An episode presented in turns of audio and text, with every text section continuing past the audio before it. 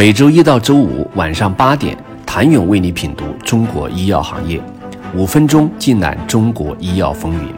喜马拉雅的听众朋友们，你们好，我是医药经理人、出品人谭勇。原本市场在二零一九年之后就应该急转直下，但新冠大流行推迟了这一进程。二零二零和二零二一年更是进入了极度不理性的疯狂时代。这两年被认为是天赐的两年。据统计，二零二零美国有七十六家生物科技公司 IPO，二零二一年有九十八家通过 IPO 登陆二级市场。正常来说，一个更健康的 IPO 市场每年只需要约三十家公司上市，而过去十年纳斯达克交易所的平均 IPO 数量。约为二十五到三十家，期间一种叫特殊目的收购公司的 SPAC 交易模式开始在生物技术行业流行起来。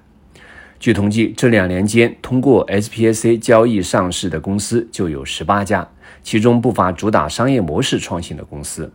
而他们后面多是新锐资本的身影，连国内康桥资本、弘毅资本都发起设立了专门面向医疗的 SPAC。不过，随之而来的是，这近两百家新上市的生物科技公司股价都跌破了发行价。迅速膨胀的 IPO 规模与每年获批上市的新药数量并不匹配，泡沫就浮现了。这两年，纳斯达克交易所上市了很多不该上市的公司，行业必然要去消化这些刚刚 IPO 的公司，这个消化的过程必然是惨烈的。从二零一零到二零一九年十年中，每年新分子实体和生物许可申请 FDA 批准的中位数为四十个，二零一零年最低二十一个，二零一八年最高五十九个。强压之下，泡沫终究会破。当然，更需要一个良好的市场，让强大的公司能够上市，让交易变得更良好、更成熟、更先进。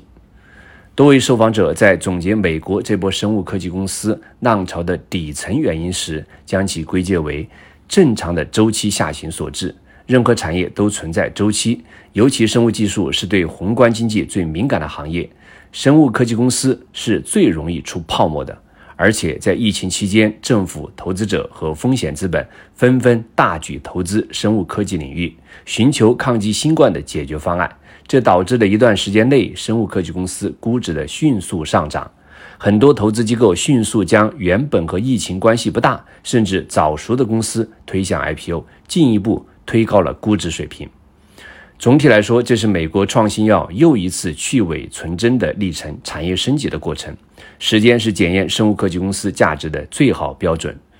去对2004到2018年间通过纳斯达克 IPO 上市的424家生物科技公司进行分析，发现仅有225家企业仍然存续，占比53.1%。